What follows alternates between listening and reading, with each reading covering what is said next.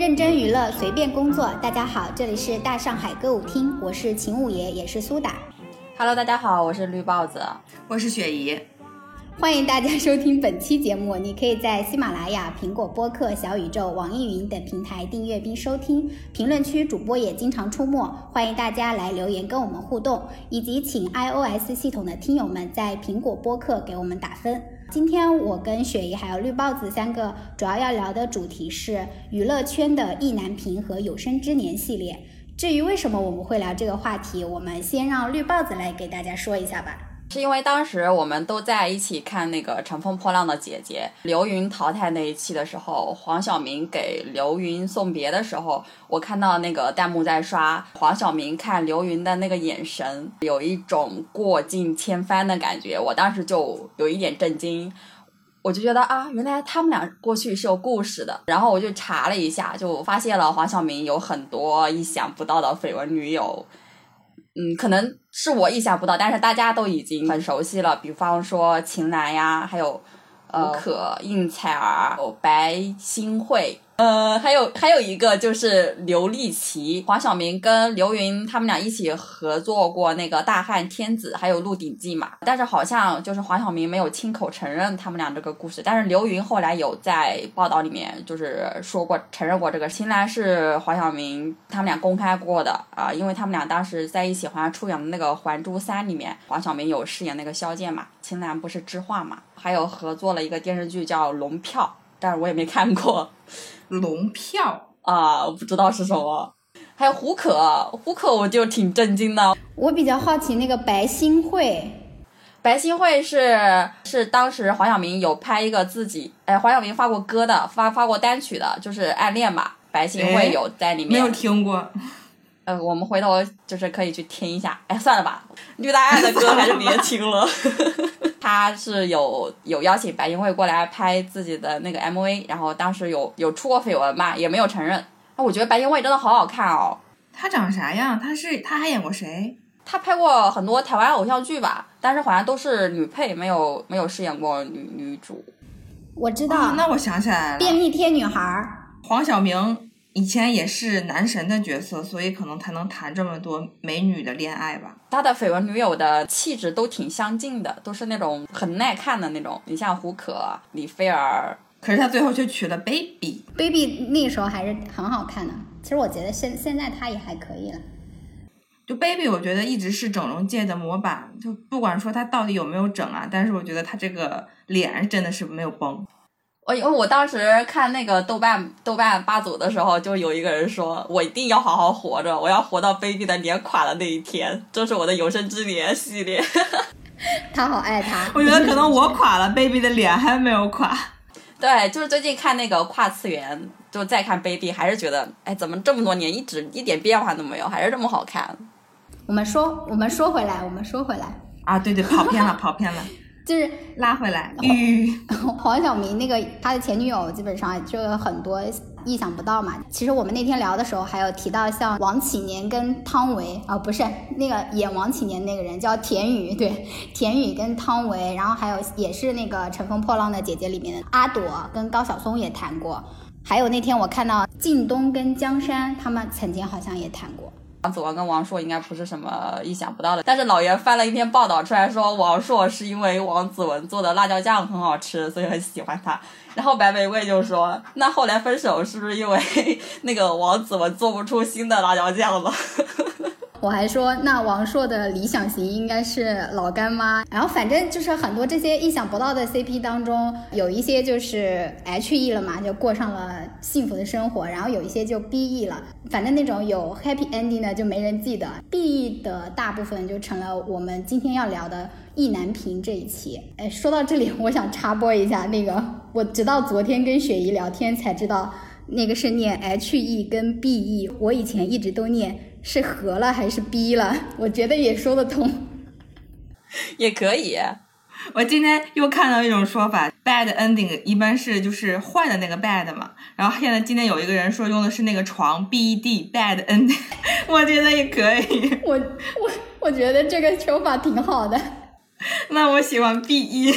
那雪姨就先跟大家解释一下吧，就是什么是 H E，什么是 B E，什么是意难平。H E 就是 happy ending，B E 就是 bad ending，就是好的结局跟不好的结局。这个还是我觉得就是字面意思。意难平的话，这个是我百度到的名词解释，说指释怀、放不下和不甘心的感觉，念念不忘，但是却没有回响，所以才引发出了这种对 CP 的扼腕、感到惋惜、比较虐相的这么一种词汇。网上还有一个微博叫意难平 bot 呢。那我们先就聊一下我们各自心中的意难平吧。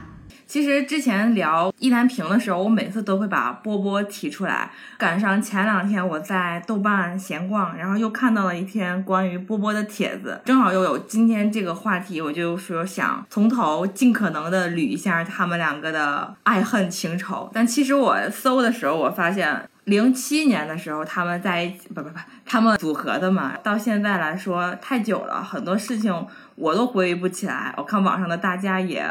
回忆不了太多，我就简单梳理一下，有很多不正确的地方，希望大家可以指正。听友们，欢迎大家在评论区就是给我们纠错，对，把求生欲打在公屏上。啊，雪姨，那你先说。其实零六年的时候是《加油好男儿》做了第一季，那一年出来的一些普巴甲，还有马天宇都是那一届出来的。然后估计是东方卫视看效果不错，又做了第二季。第二季是二零零七年《加油好男儿》，这一季也就是波波他们横空出世。首先是付辛博，他是从杭州赛赛区上来的，他是杭州五强进的决赛。然后井柏然是从沈阳赛区，是沈阳赛区的冠军进的决赛。井柏然本来就是沈阳的嘛，对吧？东北的。那付辛博是杭州的吗？他不是杭州的。我记着当时好像是说他没有赶上西，他是西安人，西安赛区的报名还是怎么？然后后来就调到了杭州赛区这边参选。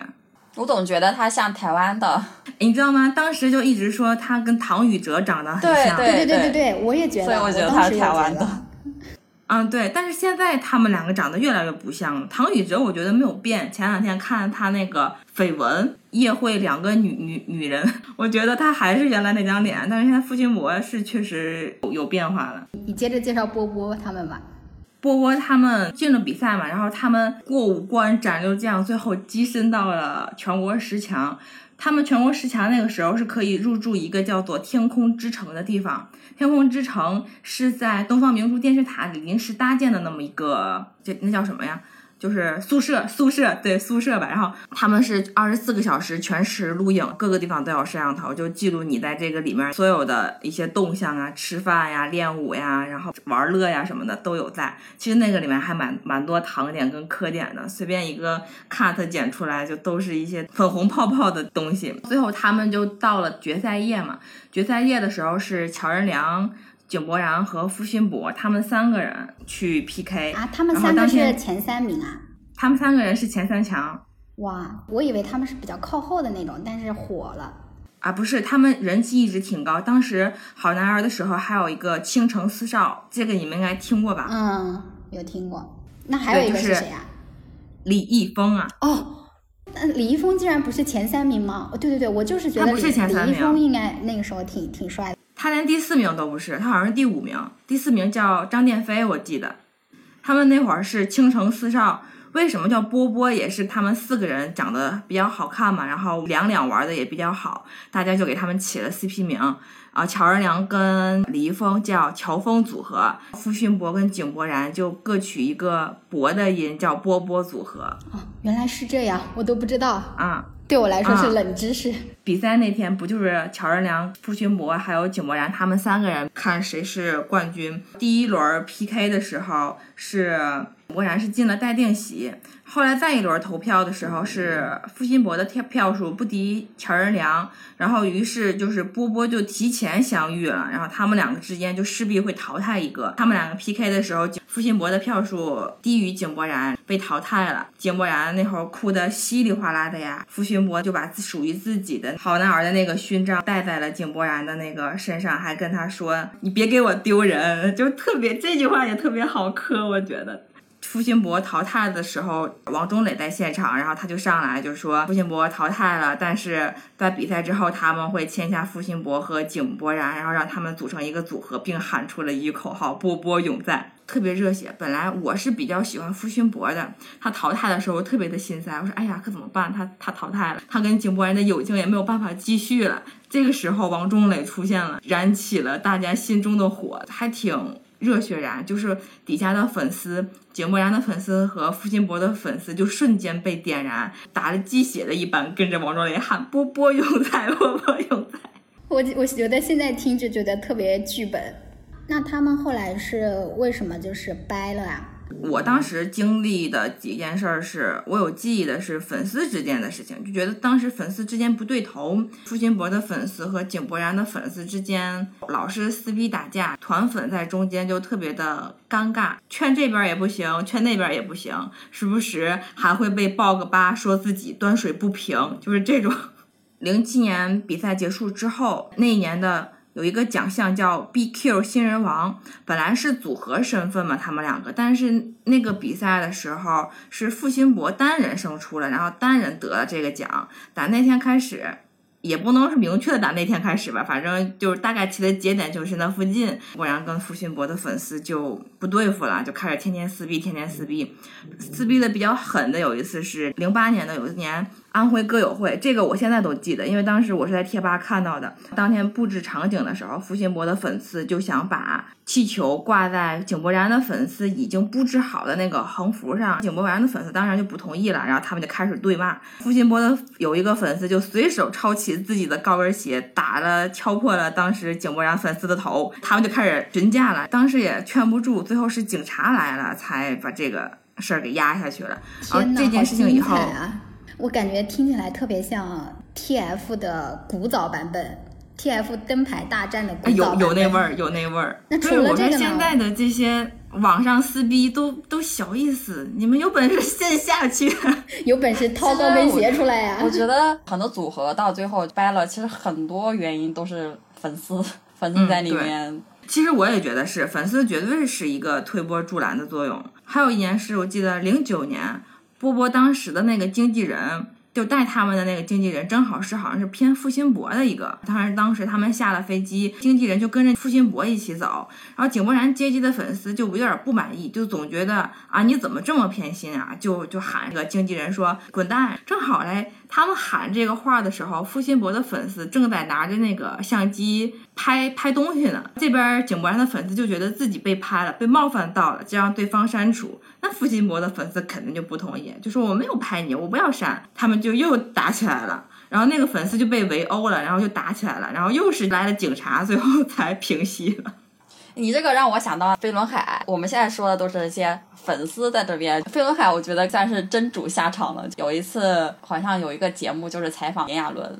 然后问炎亚纶不喜欢那以前那个组合里面的谁谁谁，然后他就说了谁谁谁，说他不太去管自己的粉丝，就是有些私生饭跟车啊什么的，他就很看不惯这种粉丝的一些行为。他如果说他这个人是我的粉丝，我肯定会下车去怒斥他，就是阻止他这种行为。但是就是他对里面那个成员，他就不愿意去阻止自己粉丝的这种不好的行为。他说他就非常看不惯这这个这个成员的那个什么什么什么事情。那波波他们除了粉丝之外，还有就是还有。有什么别的原因导致他们掰吗？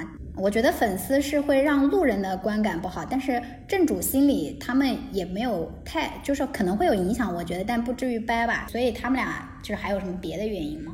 这就要说出来，我前两天为什么会想到波波，就是我在豆瓣上看到一个帖子，就叫做什么什么什么的老和尚篇，这就涉及到了当时。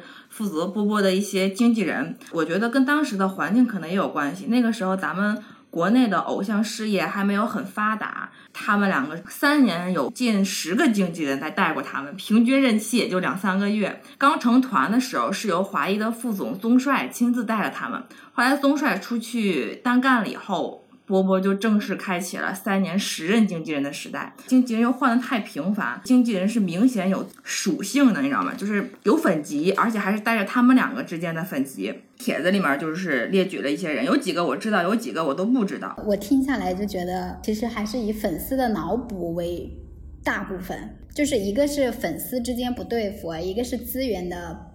不端资源没有端水嘛，然后就是经纪人不够专业，可能那时候内地的选秀也刚刚就是起步吧，可能大家还没有整个行业内还没有思考好怎么去做组合，或者还是说什么的。哎，那他们就是当时解散是就有发微博或者发声明或者什么的，就是说解散啊什么的。自然而然就散了，因为那个时候。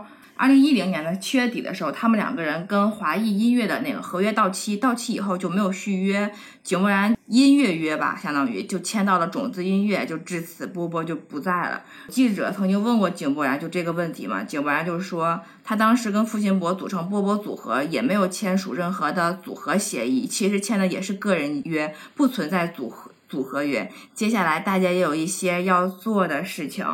就是挺 B E 美学的一点，就是当时付辛博还在井柏然井柏然签约种子音乐的凌晨更博，我和你的关系别人都猜错，请放心去飞。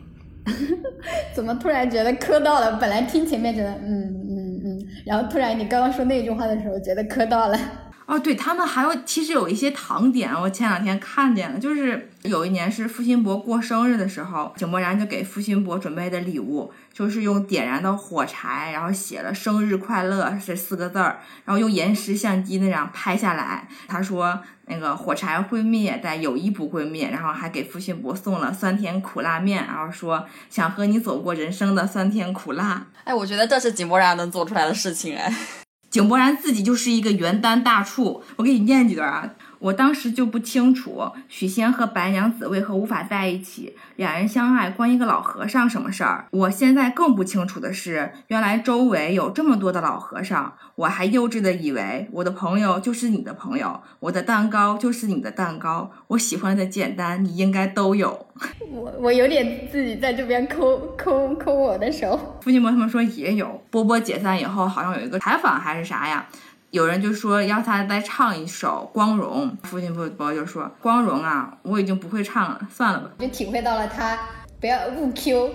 还有一个事儿就是组合刚解散的时候，井柏然那会儿发了一个写真，说把这个写真的全部的收入要捐给辽宁省西部的阜新地区建一个叫柏然希望小学，就。复兴勃然，后来这个小学他们好像有打过第一个款进去，但是因为承办的那个娱乐公司叫北京拉阔娱乐，八年的时候有人就扒出来，井柏然你当年承承诺建的那个希望小学其实一直没有建成，有网友去实地考察，发现根本没有这个名字，然后去跟当时的对接的公司去沟通，发现那个公司早就已经不在了，已经倒闭了，破产了，这个小学最终也没有建成。井柏然当时还背上了一个诈捐的这个名声，跟前面连上了，而且他们俩这看起来注定要 BE。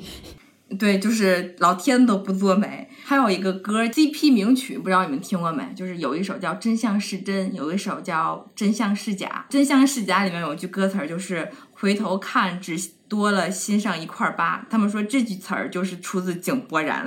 这普天之下皆可吧？怎么就出自井柏然了？我，但是我听下来好像他们俩掰的话都是因为一些客观因素，跟他们两人的主观好像没有什么关系。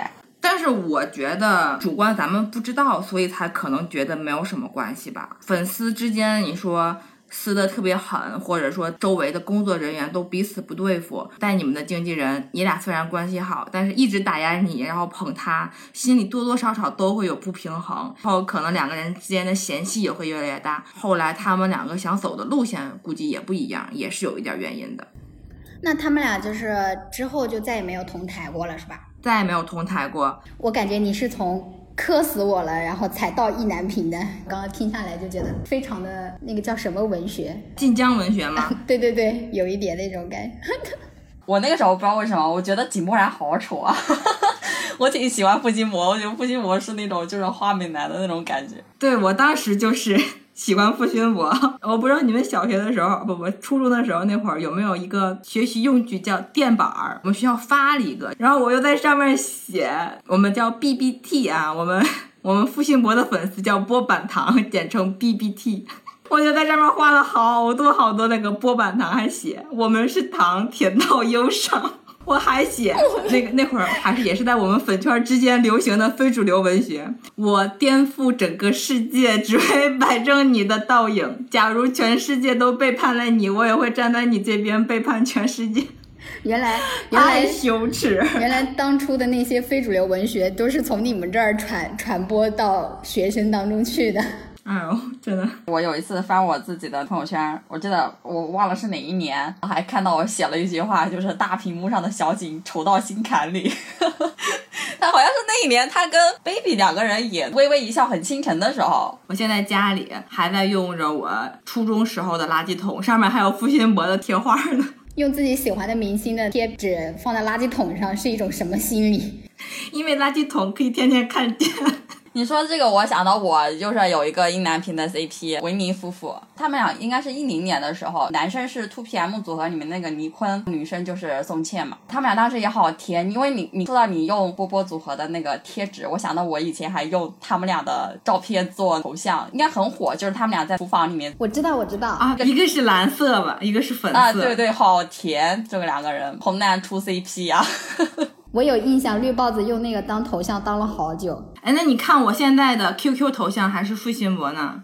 对哦，我现在来看的话，我知道他们俩是在演节目。当时看的时候就觉得这俩明明就是真的呀，因为我去看他们的贴吧，好多人给他们分析那种细节呀、同款呀，还有什么星座呀，两个人那种在节目里面表现那种微表情啊，那种就两个人不可能不在谈恋爱。肯定是真的，因为他们俩好像就是私下里面演技都还不怎么样，但是在节目里面就表现的特别的真实。呃，我印象最深的就是他们俩有一个合作的舞台，韩国好像每年过年的时候有一个元旦的时候有一个什么歌谣大战，一零年的时候他们俩就表演了一个合作的舞蹈，我就是从头追到尾。他们俩当时在那个练习室里面练习的时候非常的难，每天晚上都练到很晚很晚。我记得他们俩还有一起一起去在深夜的时候一起去吃拉面，我觉得哎呀拉面好好吃，他俩好甜。冬天的时候在一起吃一碗拉面，就是那个热气腾腾的感觉啊！他俩一定要在一起，他俩一起去那个山上面锁那个锁，写上什么什么东西，南山吧？啊，对对对，然后把钥匙丢掉什么的。更新的时候我没有看，我是后续补完之后觉得哇，好甜啊！他们俩各大大战的时候，我记得有一个动作就是很难，他们俩练习的时候就一直都没有成功，表演的时候非常的完美。他们俩表演的时候，不是后面后台还有主持人在那边分析，这落幕的时候，你在屏幕上面可能都看不到落幕的时候两人有拥抱，我当时都快哭了，我说真的就特别的感动。看他们俩就是我没有爱上这两个人，但是我爱上了他们的爱情。那他们是不是就是这个节目结束之后就没有一些售后或者是后续啊？其实，在节目里面的时候，后来很多网友都说，后期的时候，你坤男方这方面就是明显的态度就有点敷衍了，为了节目而表演，不是说自己有真情实感了。主要也是两家那个唯粉开始撕逼了。我记得当时贴吧里面还有那种 NT 吧，宋茜真的被喷的很惨的。哪个男团的粉丝能够接受自己平白无故多个嫂子呀？我觉得维尼的粉丝还是挺执着的。我昨天晚上看到，就是说，好像一六年的时候，宋茜有一个电影上映嘛，然后维尼粉还去给宋茜包场了。你说这个，我想到就是前两天我也是搜到波波组合的组合粉还在他们出道十周年的时候，还去东方明珠就拍摄的那儿去打卡去纪念，就说十年了，我们还在，你们却不在，就这种。我粉丝比爱豆长情啊！对我这样说来，真的粉丝还蛮长情的。这种过世 CP 的粉丝更难，都没有糖，都是血血糖。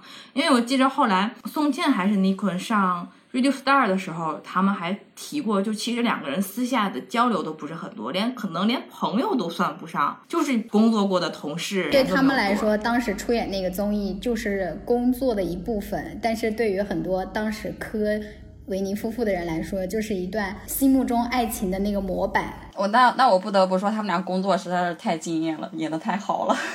我还记得当时宋茜带着她所有的团员跟那种家庭旅行，她是她在团里面最大，然后就跟那种妈妈的角色一样。然后成员们去的时候，他们两个就特别像一个家里的大家长，然后 FX 其他的几个就是他们的孩子，就有一种一家几口其乐融融的那种那种感觉。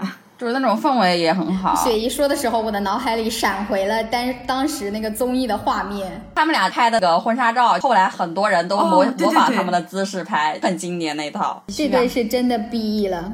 之前可能大家还有幻想，但是我觉得当尼坤和 Tiffany 那个恋情一公开的时候，就是彻底的 B E 了。那 Tiffany 的那个内心还挺强大的。当 idol 的那个 Two PM 里面不是还有一个是叫灿盛嘛？他其实后来参加内地的那个综艺节目，也有一个跟柳岩，他们是叫火山夫妇吧，挺大热的。就是有很多这种，就是像我们结婚了，然后包括后来内地的我们恋爱了，明星交友相亲类的节目，就是也产生了好多 CP，而且这种 CP 都没有售后。维尼夫妇他们同期，我觉得那一两年的我节应该是最火的时候。维尼夫妇、红薯夫妇和亚当夫妇，对我也磕红薯夫妇。我之前看网上好像还是有人就是期待他们，说他们现在也有一些呼应的那种糖点啊什么的，就觉得他们是不是会在一起之类的。他们他们前两年还一起主持了金唱片呢。下车七年还是八年，在年底的时候主持的一个颁奖典礼。融合和徐贤，我当时好多人都是爷青回。这里要插播，文佩强烈要说他心中意难平的两对综艺里的 CP，一个是余文乐跟周冬雨，一个是刘雯跟崔始源。当时我也是磕过刘雯跟崔始源的，我到现在还觉得刘雯是动了真感情的，因为节目最后一期的时候结束的时候哭的，哎呀稀里哗啦的。他后面也有售后的，就是有去看始源的那个演唱会吧？演唱会跟而且是跟崔始源的妹妹一起。我就作为男方的当事人，当时就不想自己有一个嫂子，所以就没有看。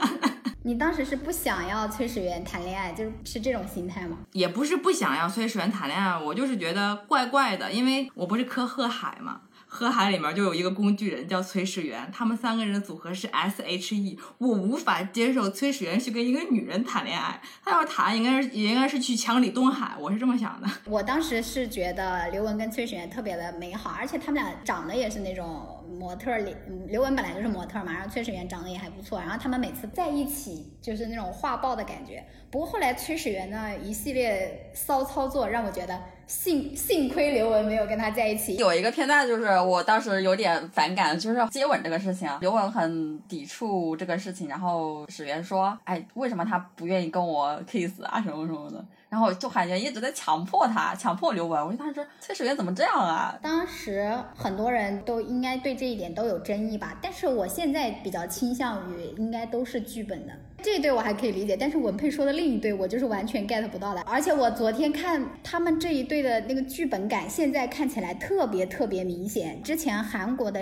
那个综艺里面有一对儿，是不是文雅？反正就特别特别像。你说周周冬雨和余文乐？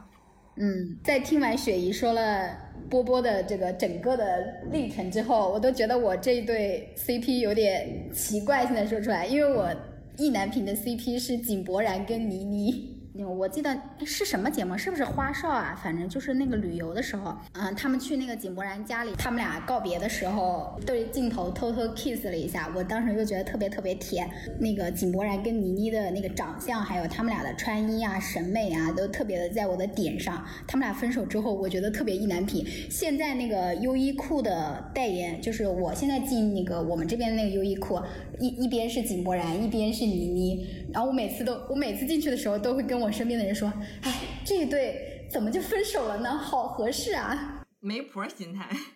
我还想蹲一个后续，我希望他们能够复合。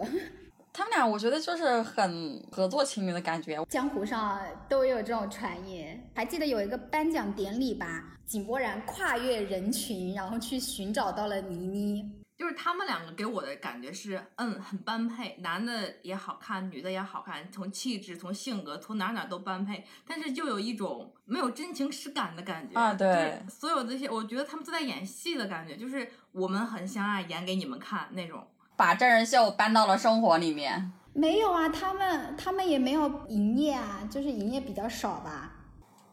有有一个是井柏然接那个倪妮出机场的时候，通稿也发了很多。说到那个真人 CP，我突然想到阿信和蛋蛋妹的故事。对这个故事我还想听呢，我都不知道。我军妹的时候觉得这俩人好甜啊，我又我对阿信又可以了。本来我对阿信可能都有点脱粉的边缘徘徊，但是我看完那个故事以后，我对阿信又可以了。我对阿信和蛋蛋妹的故事特别了解。我年轻的时候是对蛋蛋妹的那个颜值颇有微词，但是后来我长大了，我看开了，我觉得他们俩挺合适的。然后。其实我也有一点点觉得还蛮可惜的。她应该是阿信唯一公开过的一个女朋友，就是当年阿信还在读大学的时候就认识了她。他们俩好像当时都是那个地下乐团的主唱嘛，据说是阿信主动追求的蛋蛋妹，而且是疯狂的追求。阿信的一个粉丝，就是阿信的一个暗恋阿信的一个粉丝的一个故事。里面有提到，就是阿信有带蛋蛋妹跟他见面，然后跟就是很甜的跟他介绍说这是我女朋友。你们有没有看过那个拥抱的一个 MV？有一个镜头就是阿信和蛋蛋妹两人一起出过镜，在一个那个便利店里面在打打闹闹的，就特别甜。这个新闻应该很多人都知道，就是阿信为蛋蛋妹深夜去买卫生棉。这个新闻大家不知道，我大家我不知道，我知道，不知道。还有蛋蛋妹很喜欢看那些电视啊影集，但是她有有时候会搞不清那种播出的时间。阿信就会在每月初的时候去收集那种电视的节目表，然后把蛋蛋妹喜欢的那种影集啊，用那个荧光笔标出来。好贴心呐、就是我看到这些点的时候，都是会说：天呐，跟阿信谈恋爱也太幸福了。你刚刚说那个他给蛋蛋妹深夜去便利店买卫生棉的时候，我的脑海里都出现了当时那个八卦周刊拍下来的阿信的脸的样子。就很憨、很憨憨傻傻的一个大男孩儿。还有一个照片是那个蛋蛋妹坐在阿信的自行车后座后面抱着阿信。就很像高中生的恋情。对，还有说阿信写的呃“心中无别人”，还有“让我照顾你”，都是写给蛋蛋妹的，就可以去听那个歌，就是真的能感知到阿信真的非常非常非常喜欢这个女孩儿。他为什么分手了呢？蛋蛋应该是素人吧，然后阿信后来不是火，五月天后来不是火了嘛？他俩好像谈了十几年，十三年好像是。就是这个蛋蛋不是他身身边的工作人员，就是他以前的素人女朋友。阿信的感情问题一直是个谜，这个也没有人那这个蛋蛋现在结婚了吗？啊、应该是婚结婚了。有看到过说他已经结婚生子了什么的。我我不知道是不是我记混了。阿信呢有一个潮牌店开到日本去了，据说蛋蛋妹就是在日本定居的。还有一个版本就是说他们就是隐婚的那种吧，蛋蛋妹是那种背后的女人，可是现在阿信不是有别的女友？有吗？就是在那个助理奇啊，但是他们俩一直没有实锤，我觉得应该不会吧？败家还磕阿信跟蔡依林嘞，不可以，我也不可以，反对这门亲事。我更反对了，我绝对不可以。我当时呃说说我看演唱会的钱也追不回来了，我哎我好气，粉丝好惨哦。呃我们现在说的这些基本上基本上都是 CP，为什么感觉好像最后意难平的都是 CP？我觉得就是因为这种 CP 跟爱情更像。哎，不，就怎么讲？CP 之间你基本上都算是磕爱情的吧？爱情之间的这种情绪就会特别的容易意难平，所以说大家才会在 CP 的几个点上更更纠结。人都对美好爱情的话有一种向往，但是我们身边找对象都难，只能把这种美好的愿望寄托在别人身上。对我，我跟绿帽子想的差不多，就而且我们女孩子嘛，从小就是听什么王子公主的故事，然后那种甜甜的爱情，然后就像绿帽子说的，我们自己遇到那种美好的爱情的概率太低了，然后刚好别人有这个模板在我们眼前，然后我们就自然而然的磕上了。就是你感觉是一种信奉的东西，突然之间断掉了，就会特别的放不下。昨天晚上就说，所以我现在特别理解那些撮合别人的人，这种跟我们在 B 站上面看到的那种拉郎配视频的，还有写那种同人文的那些写手们，也没啥区别，大家本质其实都是媒婆，就是喜欢看到我撮合的这两个人在一起，甜甜的，好好的，我就开开心心的，还会时不时去关注他们的进度，就是他，哎，他们俩现在怎么样啦？最近有没有发一些什么？刚刚雪姨说。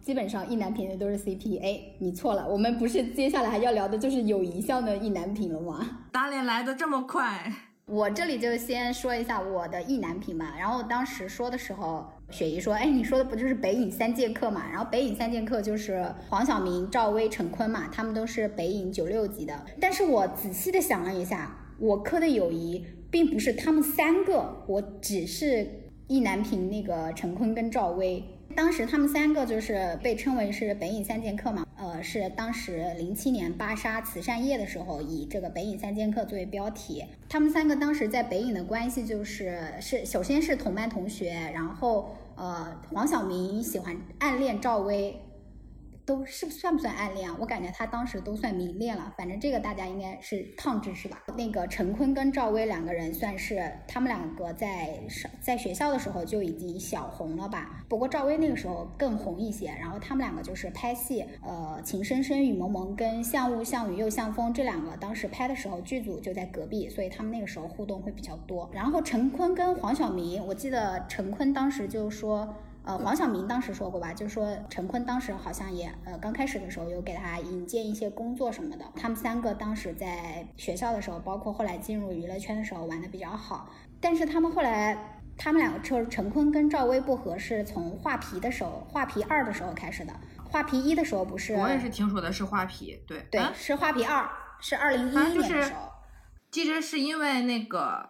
赵薇和周迅有矛盾，对对对，所以嗯，好像是就是崩了。对，周迅跟那个赵薇就是用现在的话来说就是撕番位嘛，就是当时因为他们两个不是其实是并列的那种女女性女生角色嘛，在那个画皮那个电影里面，但是当时就是为了谁是一番还是谁是二番，然后就是撕番位，然后闹得不太愉快，导致了。赵薇跟陈坤不和的这个影子吧，因为陈坤跟周迅关系特别特别好嘛，包括现在也是。然后到了那个一三年的时候，致青春的时候，这件事情好像就被放大了。当时陈坤有一个采访，然后里面有一句话还特别挺知名的，他说：“我跟赵薇的友谊并没有外界想的那么好。”赵薇跟陈坤的粉丝，我这里面也是有粉丝的那个原因的。一三年的时候，赵薇的那个《致青春》上映嘛，然后当时北北影的那个很多很多他的同学都帮他造势，包括黄晓明还跟他一起上了那个呃是非常近距离吧那个通告什么的，就是根据当时的那个说法，就是说陈坤零宣传，然后包括还问说为什么他不帮赵薇宣传这个电影，然后陈坤还表示他不想被友谊绑架什么的，他们当时应该也是被那个粉丝放大的，因为。在《致青春》拍完了之后，赵薇生日的时候，其实陈坤还是发微博就是祝福了的。因为陈坤说了这些话呀，包括他们两个人可能我觉得对呃演艺事业的那个，包括自己事业的规划发展也不太一样吧，也可能渐行渐远了，所以他们的关系就渐渐淡了。这种友谊类的，或者是明星之间的 B E，好像都跟一个是粉丝之间不和，也不要说粉丝之间的关系不会影响正主了，我觉得多少肯定会影响的。对，然后再一个就是道路不同，因为这三个人啊，赵赵薇、陈坤和黄晓明，我。自己的体感就是，我觉得赵薇和黄晓明是一类人，陈坤跟他们不是一类人。对，陈坤感觉是一种比较自由或者是比较文艺那种，赵薇和黄晓明就是比较商人，也不是说商人不好，就是说他们路子不一样。嗯，像陈坤跟周迅他们关系好，就可能也是这方面的原因吧。他们俩就看起来比较像一路人，对，风轻云淡一些。但是赵薇跟陈坤关系好，我又是能理解的，因为赵薇成名比较早嘛。但是她内在，包括你，嗯，他也会有的时候说他看的一些书啊，包括你看他的访谈节目，就能看出来他本身他内在，或者说他没有。呃，在娱乐圈打拼这么多年之前，他可能也是跟陈坤、周迅他们比较类似的那种，就是也有一种呃，就是也偏文艺的那种感觉啊。这里我就是说一下那个，就是陈坤这几年不都在搞叫什么《行走的力量》嘛？他这个情节最开始就是因为赵薇。他说那个时候赵薇拍完了《还珠格格》，然后他到那个剧组去帮赵薇收拾行李的时候，赵薇给他送了一本书，叫《西藏生死书》。陈坤说他看这本书看了很久，然后还说这本书会陪他一辈子什么的。就是因为这个机缘机缘巧合，然后让他最后做了《行走的力量》这件事情。所以他跟赵薇的友谊是有连接的，但是可能随着就像雪姨刚刚说的，就是随着他们在娱乐圈不同的发展或者是什么，然后就慢慢的可能就变。淡了，在早期那些剧的时候，就《还珠格格》时期啊，包括《情深深雨蒙蒙》时期的时候，他们两个应该是交流蛮多，然后是真的很铁的那种同学友谊。嗯，他们他们一八年的时候，其实有在微博公开互动嘛，就是赵薇去探班陈坤拍的那个《弑神令》，然后还发了一条微博。结果他发了这个微博之后，他的粉丝就说他，你就是正主，就是随随便便打粉丝的脸嘛。之前人家就不帮你宣传，呃，你的电影啊，巴拉巴拉的，你现在怎么样怎么样怎么样？粉丝两边粉丝都都很不满，最后导致赵薇还把这条微博给删掉了。我我觉得现在有点很难想象，就是赵薇跟陈坤这种咖位的，就是粉丝怎么也会有做出这种这个方面的事情行为对对对，嗯感觉我以为只有我们这种人才会 去天天的没事儿带着自己的正主去巡逻去处决一些事儿，说我代表我的 idol 啊，我觉得这门亲事不可以，这个友情我不认同。哎，我觉得只有流流量和粉丝之间的关系，就是像会比较能互相影响到，像他们这种咖位的，居然也会在意粉丝的话。对呀、而且那个时候这还是挺惊讶的。那个时候都二零一八年了，也不过是两年前的事情。那个时候他们的咖位就应该蛮高的了吧？这是我心目当中 CP 的那个意难平笑的。你你们呢？那我就可以说一下刘诗诗、杨幂、唐嫣他们当时《仙剑三》剧组的故事了。《仙剑》系列之前我挺喜欢《仙剑》这个故事的，然后也有看他们的一些看剧，短暂的追过一些他们的后续，但是后来也没有特别的关注。然后这两天的时候是在疯狂补课，我也不知道整理的对不对啊。就是当年零九年的时候，应该是《仙剑》上映嘛，《仙剑一》的时候，胡歌塑造了一个非常经典的形象，李逍遥，就是我觉得是很多九零后心中的逍遥哥哥。然后后来《仙剑三》拍的时候，其实当时我感觉除了胡歌，应该都不算很有名的演员。当时的杨幂、刘诗诗。还有霍建华、唐嫣，应该也不能说完全没有姓名，但是基本上也没有到一个国民度很高的一个地步。然后后来《仙剑》拍完之后，他们的人气也是直直线飙升。与之伴来的就是大家也发现哇，原来《仙剑三》剧不仅就是戏拍的好，这个剧很经典，原来他们之间的感情也这么好。拍完《仙剑》以后，《仙剑》是唐人的嘛，当时唐人的老总。蔡依农就还带着他们去团建旅游，是去了埃及。这里面还有一个私密的糖点啊，大家说，其实杨幂本来自己是特别想去欧洲的，但是因为刘诗诗很想去埃及，所以就是选择了去埃及，就为了满足她什么的。磕到了，然后当时，然后贡献了很多你现在看来也非常非常好的那些照片儿，就是当时他们是袁弘、胡歌。唐嫣不没有唐嫣，刘诗诗、杨幂啊什么的，他们这几个人就是去埃及，然后拍了很多就是特别亲密啊，以及就特别游客照。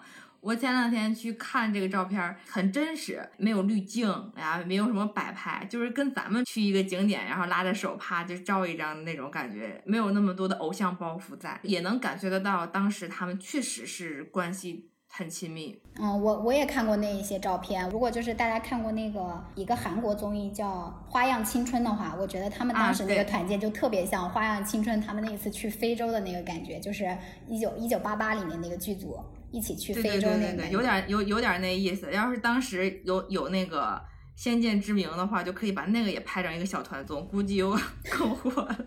是的，那段时间的一些宣传，包括一些后台的一些颁奖典礼什么的，刘诗诗和杨幂就是超级关系近，两个人就拉着手啊，或者怎么着怎么着。什么时候呢？首先是因为杨幂和唐人这边有一些矛盾，是《仙剑》拍完之后有一个游戏叫《梦幻诛仙》，想找他们当时《仙剑》的六个人代言。仙《梦幻诛仙》里面对应的角色，然后代言他们这个游戏，当时也已经是签了合同的。临了临了，快到拍摄的时候，杨幂这边就突然爽约了，她好像为了更高的代言费去接了另一个游戏的代言，叫是天下，我忘了是天下二还是天下三了。激怒了蔡依农嘛，因为蔡依农就是说，那就相当于临时放我鸽子，补救措施是让刘诗诗一人分饰两角，反正就是让刘诗诗自己去补了那个漏。杨幂不是唐人的吗？那个时候杨幂不是唐人的，除了杨幂，其他都是唐人的。哦，所以说杨幂才有说这种放鸽子的可能性，因为别人都是唐人的嘛，自己的艺人那肯定就比较好联系、好沟通。就是被放鸽子以后，后续的《仙剑》的一些宣传，蔡艺农就没有再带着杨幂了。蔡艺农自己也说，当时那段时间，刘诗诗还去找蔡艺农给杨幂说过话，说她也不知情啊，她是一个演员，不知道这些乱七八糟的，也是蒙在鼓里啊什么的。后来蔡依农就是，然后就说刘诗诗太单纯了。这段时间呢，其实杨刘诗诗和杨幂的感情，我觉得并没有因为杨幂跟蔡依农就是她老板之间的这种感情受到什么波及。我觉得真正是让他们两个越走越远，是因为宫和步步惊心的播出。宫是在二零一一年年初的时候那会儿播的，年末的时候是播了《步步惊心》，然后两个人是同类题材的电视剧，演的又是同一个人吧，就是哪哪都像，就会被拎出来一比较。这一比较就会容易产生矛盾，那你粉丝之间也会矛盾，公司之间也会有这些通稿呀什么的。而且当年二零一一年那年金鹰奖，金鹰女神刘诗诗和杨幂也是打得特别火热，最后是刘诗诗胜出了，然后杨幂是第二，所以最后刘诗诗把金鹰女神收入囊中啊。蔡依农当然特别解气啊，但是想必杨幂那边也是不是很高兴，两个人就。资源竞争的越来越厉害呀，慢慢慢慢就貌合神离，越走越远了。我觉得他俩其实也不是一类人啊，他俩也我觉得也不是一类人，就是很还是很简单的，就是可能当时在一部戏里面几个小女孩，那个时候年纪比较轻嘛，啊也没有利益冲突，可是，一旦有利益冲突的时候，或者说再往后走一走，就会发现不是一类人。所以，但是其实。刘诗诗跟杨幂自始至终也没有真正正式的撕逼过，我觉得他们两个也不算 B E，应该就算是共行了一段以后，就发现不合适，然后两个人就不再是那种什么以闺蜜相称，但是应该还是朋友吧？你看他们这几年也在不少的那种场合里面遇见过，然后两个人之间还是会有聊天。就前两天的那个 Work Film 那个，嗯，晚宴，他们两个也坐在一块儿聊天了。我觉得就是没有什么老死不相往来的这种情节。感觉感觉你姐的这个性格也也不太会跟谁真的就是搞得很难看嘛。对。但是我觉得他们中间是不是还有一个原原因，是因为唐嫣的出现啊？我记得好像有一段时间唐嫣跟杨幂关系特别好，唐嫣不还是那个杨幂的伴娘吗？我是觉得是在刘诗诗跟杨幂之后，杨幂才跟唐嫣特别好。印象中啊，在《仙剑》那那段时间里面，唐嫣和杨幂之间并没有特别多的友情牌的这种因素的出现。后来好像是施密这边明显的就是逼一项以后，杨幂跟唐嫣这边好像就是火热了起来。杨幂结婚，唐嫣是唯一的伴娘嘛，还把。那个捧花给了两唐嫣，说要把好运气什么的给唐嫣。当年唐嫣跟邱泽、杨幂好像还给唐嫣讨公道了。杨幂去香港生小糯米的时候，唐嫣也是全程去陪。所以我觉得他们两个那会儿之间的感情是真的真的很好。这样说起来，他们俩最后也是 B E 了嘛？唐嫣结婚的时候，根本杨幂都没有出，没有杨幂的身影。那我好想知道，唐呃杨幂结婚的时候不是有呃请那个唐嫣嘛？唐嫣是她的伴娘，唐嫣肯定给了她随了份子呀。那如果唐嫣结婚没有喊杨幂，那个份子钱不是收不回来了吗？我觉得也有可能是以工作室的名义去送，礼尚往来嘛，商业商业之间的商业行为，就那种感觉。那年杨幂结婚，刘诗诗他们还有袁弘还有胡歌他们都是在网上发的，微博上发的祝福。然后后来刘诗诗结婚的时候，有人还问她。哎，那个你有没有请杨幂啊？刘诗诗还说，那她结婚也没有请我吗？杨幂跟唐嫣有一段时间，我觉得也是那种连体婴，真的超级好。我我就说，就觉得她能去陪她生孩子这点上，就真的不是一般的朋友能能做到的，或者说不是一般的朋友能去陪她的这种。对啊，还有她帮她撕渣男啊，对对对，哦，邱泽真的是渣男。然后后来杨幂跟那个 baby 两个人玩到一起去了，我还我还挺那个啥，我就觉得这俩人确实是能玩到一块去的人啊。为什么早早年不我觉得 baby 跟杨幂应该就是典型的商业友情，现在他俩好像玩的也少了啊。对，一有一段时间是营销的很厉害。我觉得除了唐唐人的那个会让我觉得是娱乐圈的真友谊，到了后期的什么 baby 跟杨幂这种，我就觉得商业友情。这么说来，就是杨幂真的都是。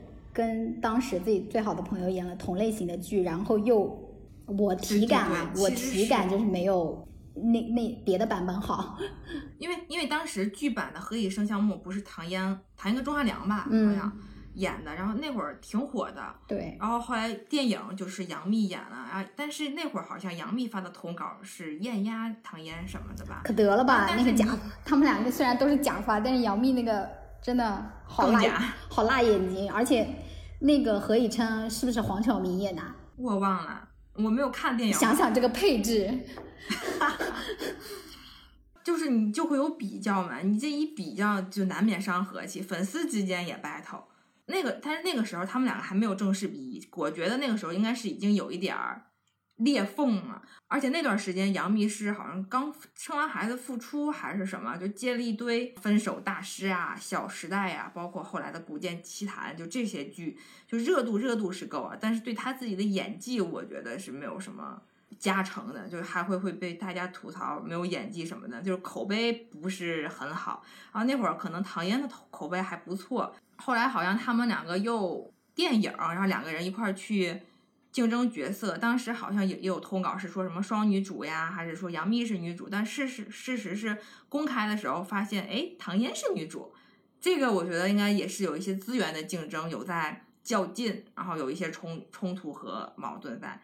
经典的事件就是一六年的时候，雅诗兰黛锦绣未央播的时候，宣了唐嫣是单线中国区彩妆品牌的一个大使。等到一七年初，杨幂那会儿《三生三世》播的时候，雅诗兰黛又官宣了杨幂是全线亚太地区的品牌代言人，这亚 title 又高了好多呀。唐嫣这边好像就有点不太服气，她的工作室当时还转了一条别人的微博，就是说那个微博里面有一句话。是《三生三世》里面，如果把杨幂换成唐嫣的话，我肯定能从头看到尾了。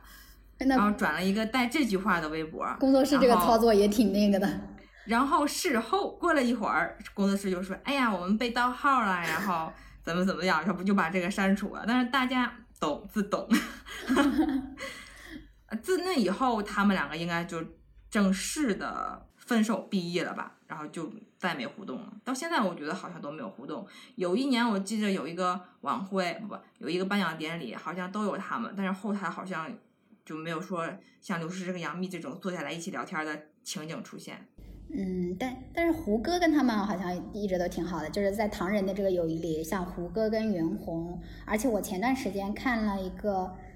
是唐人的，就是采访蔡艺农的，然后里面就是有有邀请到胡歌跟那个孙俪，就是黄磊他老婆嘛。我当时看到他们俩，因为他们俩当时都是唐人的，然后孙俪是胡歌的师姐，然后他们但他们合作是在那个《仙剑》里嘛。我当时看那个访谈的时候，想到了《仙剑》那那个时候，我感觉那时候他们都初入娱乐圈，然后很青涩，还挺美好的。唐人三宝就是刘诗诗、胡歌和袁弘。胡歌和袁弘他们两个是同年生、同星座、大学同班同学的同宿舍，毕业以后又到了同一个公司，然后那会儿还住同一个小区，就真的是铁词儿啊。我们说那会儿有一个梗，就是袁弘的三米之以内必见胡歌，胡歌的三米以内必有袁弘。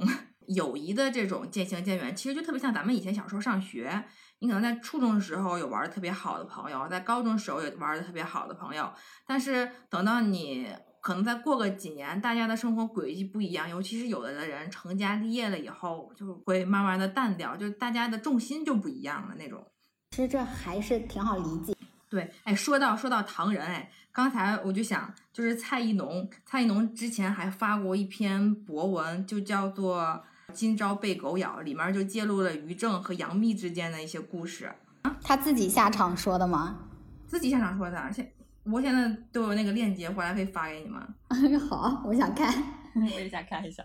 他说当时买《步步惊心》的版权的时候，呃，于正没有竞争过他，所以就把《步步惊心》里的情节跟他自己写的那个《宫锁心玉》，就是杨幂演的那个，揉杂糅在了一起，然后并且在唐人之前先播了。宫是相当于把杨幂捧向神坛的一部巨作嘛，我觉得他还是挺吃劲儿这个的。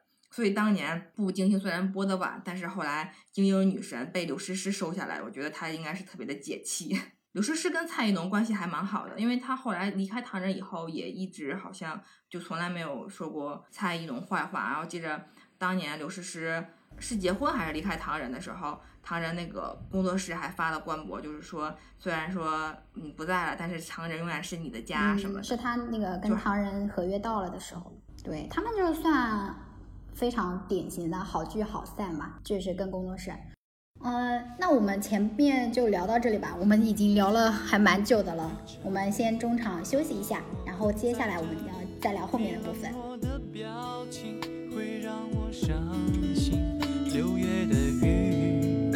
就是无情的你，伴随着点点滴滴，痛击。我心里，哦，我不相信你不是故意的，却为何把我丢弃在风雨里？哦，我不忍心，也不想背叛你，唯有默默等你回心转意。我没有放弃，也不会离你而去，哪怕要分开。这里我们就说到了我们我想要聊的另一个方面了，就刚好说到《步步惊心》嘛。接下来就想，因为《步步惊心》是我心目当中最大的那个电视剧方面的意难平，所以我们接下来要聊的就是说，呃，不管是书啊，或者是影视剧啊，或者是呃什么其他的节目里面一些意难平的那个。当我的我对《步步惊心》意难平的点就是，我是希望那个刘诗诗扮演的那个若曦跟林更新扮演的那个十四爷最后在一起，但是最后却给了我一个那么悲惨的结局。我真的，我真的每年，我我以前就是前几年每年冬天我都想要重温这部剧，然后我每次看的时候都觉得为什么编剧要这样害我？疫情期间的时候还重温这部剧，然后我温习的时候，我最近就只是温习到若若曦跟四爷好之前，就是他们在王府里面那些事儿，嗯，就打打斗斗啊闹闹对那个我觉得不想要若曦跟四啊，我不想若曦跟四爷在一起，我觉得他跟四爷在一起以后就没有就一直在受苦。就是也不是有很多人经常说刘诗诗演技不好嘛，但是我真的觉得她当时在《步步惊心》里面前期的活泼，然后后期的那个呃内敛啊、清冷啊，还有一些忧郁，其实我觉得演的挺好的。宫和步步惊心是同期的剧，但是我是先看的宫，觉得哎呀好好看，看完步步惊心以后就再也没有看过宫了。我当虽然我是我姐姐的粉丝，但是我还是要说，我觉得步步惊心比宫好太多了。我当时也是这两个都看了，因为那个时时候就非常这两部就非常热度流行非常高，对，那那时候就流行穿越。但是我的感觉就是宫就是打翻了那个调色盘，然后步步惊心就是非常的审美非常的高级，对，有一个点就让人也是挺那什么的。他说之前有一年不是若曦他们去围猎，帮了十四爷一个忙嘛，然后后来不是被敏敏误会，后然后他就去跟敏敏赛马，想要说赢来赢回格格的原谅。其实他又若曦又比不过敏敏格格，然后他就用自己的那个簪子，不是扎那个马的屁股，还扎马的腿，给马扎的出血了以后。他就赢了，他下了马以后就觉得，哎呀，太太血腥了，然后就就把那个簪子扔给自己的旁边的一个小侍从，说你把它丢了吧。然后侍从也不知道该不该丢的时候，十四就走过来了，就把那个簪子收到了手里，然后让那个小侍从走了。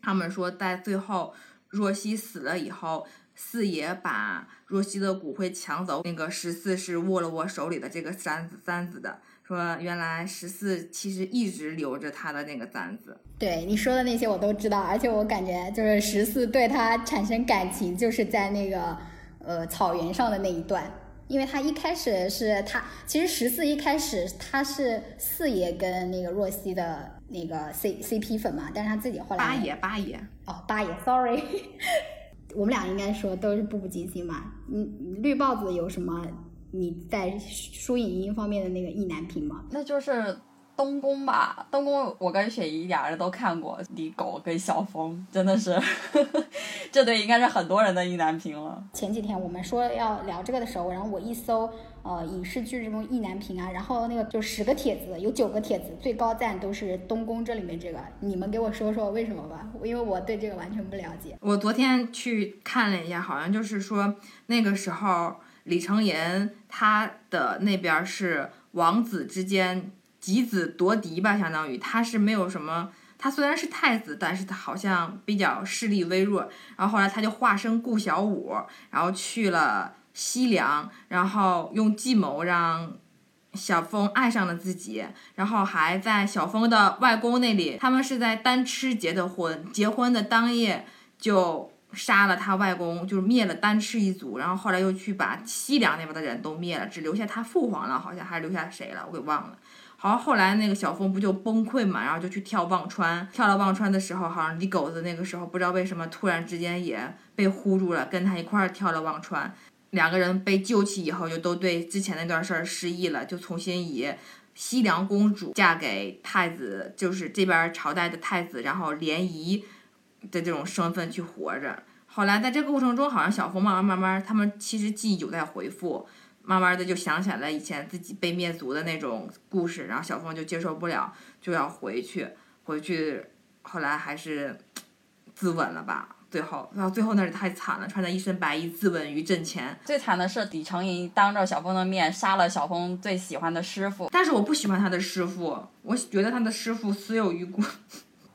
一开始也是那个师傅跟顾小五两个人一起合作骗的小峰，就是而且他师傅最后还冒用过顾小五，就是他知道小峰喜欢顾小五，他又姓顾，他叫顾剑，他就觉得他又跟小峰说自己是顾小五，然后还离间了一下小峰和李成言。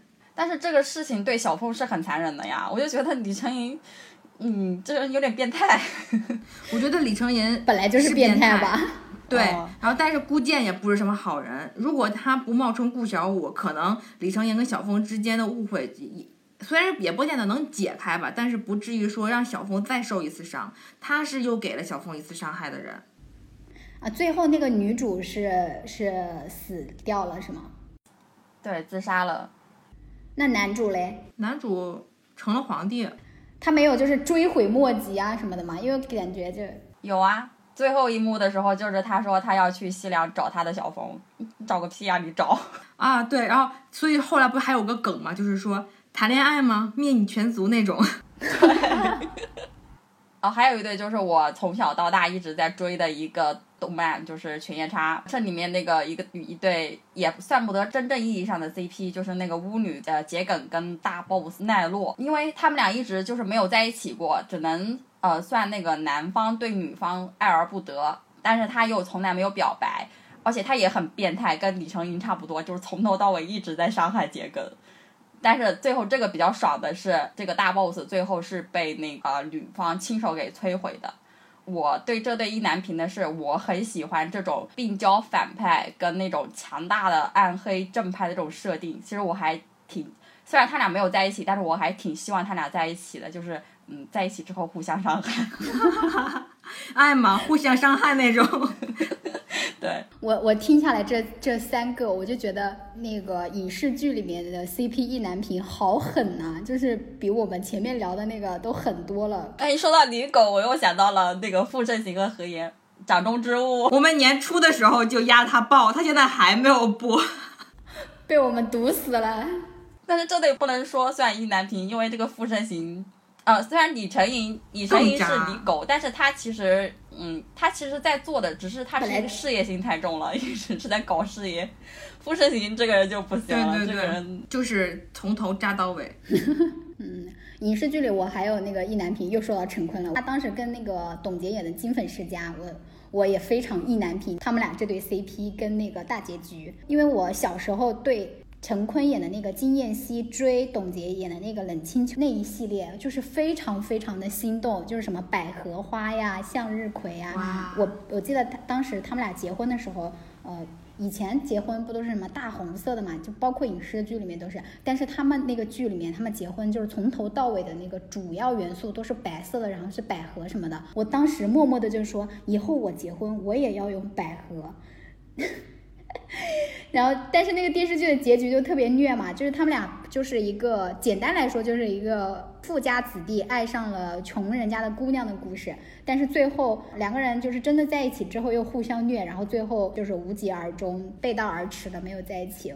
反正这里我就不展开说了，但是我就感觉像什么金粉世家呀。还有电视剧里面这种 CP 让人意难平的好多，不管是小时候看的还是近年看的。我还记得当时金燕西追冷清秋的时候，有一首诗就把他的名字藏在了里面，有一句就是“伊人何处，总在寒冷清秋”。对我当时觉得这个名字也特别好听，就是冷清秋这个名字。哦，对，我就觉得金燕西也是有才华的，他的才华只给那个冷清秋。而且他追人的方式就特别好呀，包括呃什么，在他学校，虽然现在看起来我觉得很。扯啊！大老师，对，然后还有还有挂那个横幅，我现在就是觉得哇，社死现场。但是当时看的时候觉得，对对对，但是当时看的时候就觉得特别的少女心。还有呃，我记得他就是带他去那个向日葵花向日葵那个花田，然后两个人睡在那里嘛，就觉得特别的美好。对对对。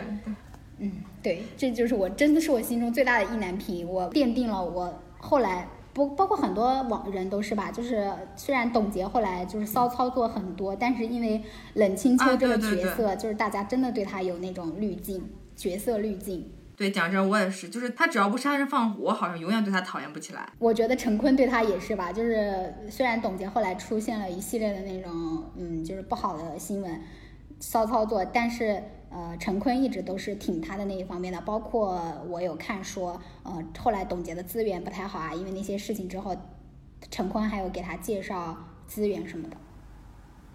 哎，我这个就是 就是我一直对陈坤无感的原因。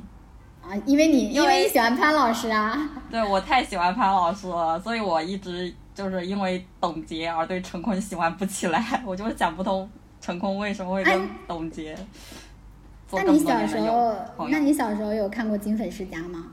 我没有，那我可以理解为什么你就是没有 get 不到那个，因为那个剧里面他们俩真的太太般配了。那个故事，包括也可能是因为当年的呃我们那个时候年纪小吧，反正就觉得特对特别好。我发现年纪小的时候灌输的这些东西，你真的会一是容易接受，再一个就是一直会留在心里。就像这个形象，你刻在这儿。我现在还觉得董洁就是冷清秋，虽然她本人应该就应该一点儿也不是。对，嗯、那除了 CP 的话，就是有没有一些什么剧，然后也让你们觉得意难平啊？我自己的话就是那个，哎，那个轮到你了，是去年还是前年啊？就那个剧，反正最后结尾很烂，它前面就是铺垫的非常的。嗯，悬疑呀、然后让人各种猜啊，但是最后的大 boss 却让人很无语，反正就编剧自己挖的坑都接不上，让我让我特别无语。啊，其他的好像就可能也不太记得了吧？你们有没有那种就是什么剧，就是播到大结尾，你就是恨不得就是想说把桌子都捶碎了，怎么会这样？我倒也没有这种剧，我就是前段时间看的那个《我才不要和你做朋友呢》。其实我现在回想起来，我觉得也还好，因为它只是后面回归现实以后，可能就是收尾啊就比较潦草，还有很多网友分析的那个时间线对不上，还有一些逻辑不自洽。我当时看的时候还没有看，就是看他们高中时代的时候，我就去豆瓣给他打分了，我打的是五星。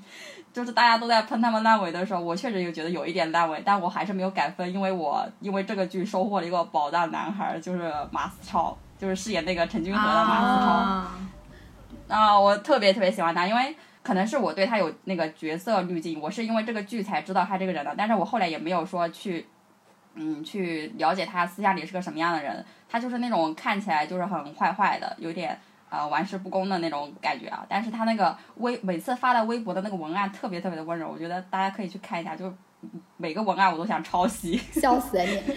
就特别的好。你喜欢一个明星，原来是喜欢他的微博文案。